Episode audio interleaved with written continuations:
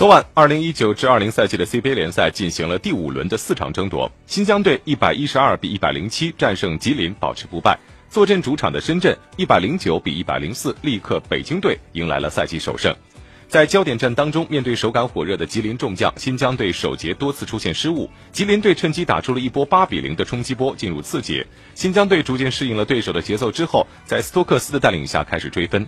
两节战罢，双方的分差缩小到仅有一分。此后战况愈发的焦灼，分差始终难以拉开。最后时刻，还是斯托克斯再次挺身而出，连得四分，帮助新疆队锁定胜局。深圳与北京一役同样跌宕起伏，两队开场便陷入了对攻。北京队林书豪内突外投连连得手，深圳队贺西宁等人也在外线频频发难，双方比分交替上升。北京队以五十四比五十一领先三分结束上半场。进入第三节，深圳队加强了进攻中的变化，不仅迅速反超，而且成功拉开分差。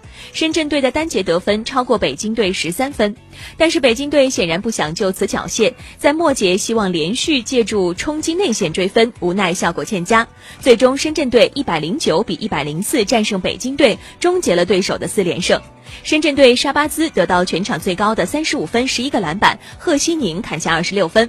北京队林书豪得到全队最高的二十八分，贾斯汀入账二十五分。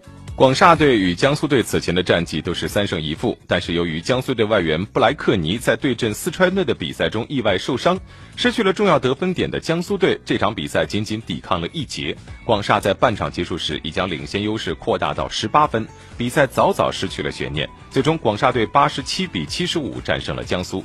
八一队与福建队此前四战皆末，实力明显占优的福建队没有手软，以一百二十九比一百零七轻松赢下了比赛。因为外。